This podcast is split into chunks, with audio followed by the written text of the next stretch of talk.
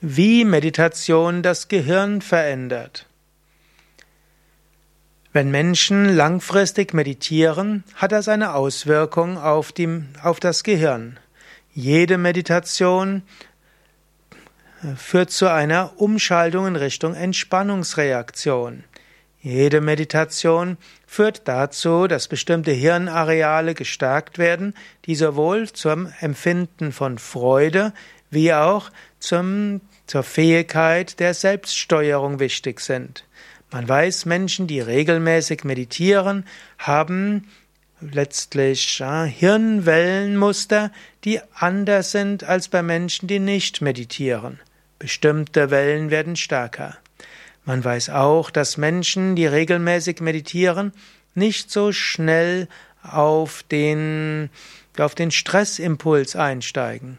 Mindestens können, werden sie nicht so schnell in Panik geraten. Und das heißt, es hat auch eine Auswirkung auf die Ausschüttung von Adrenalin und anderem. Meditation hilft auch, dass du bewusstseinsmäßig die Aktivierung besser steuern kannst. Menschen, die regelmäßig meditieren, entwickeln bestimmte Hirnareale stärker, zum Beispiel den präfrontalen Kortex. Man hat sogar feststellen können, dass buddhistische Mönche, die über lange Jahre viel meditieren, an Hirnmasse zunehmen im vorderen Teil des Hirns. Und so kann man sehr viele Dinge andeutungsweise schon sehen, wie Meditation das Hirn verändert. Wenn dich das genauer interessiert, dann geh auf unsere Internetseite. Wir haben dort auch verschiedene Videos von unseren Yoga- und Meditationskongressen, die auch länger sind, wo du noch sehr viel mehr drüber hörst. Es gibt auch das Buch von Ulrich Ott, Meditation für Skeptiker. Ulrich Ott ist ein Neurologe und Psychologe und dieser beschreibt die verschiedensten Veränderungen, die geschehen bei Menschen, die meditieren, was in der Meditation geschieht, wie auch was langfristig im Gehirn passiert. Ja, das, das ist also jetzt relativ kurz, aber es ist wichtig zu verstehen, ja, Meditation ist nicht nur irgendeine Spinnerei, sondern Meditation macht etwas mit dem Gehirn, sowohl kurzfristig als auch langfristig.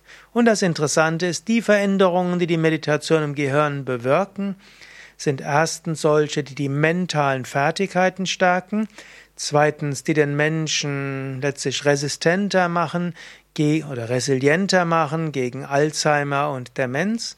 Drittens, es sind Veränderungen, die dazu führen, dass der Mensch weniger anfällig wird gegenüber äußeren Störungen. Und viertens, es sind auch Veränderungen, die dem Menschen helfen, klarer zu denken und die Selbststeuerung zu verbessern. Das ist hirnmäßig beobachtbar.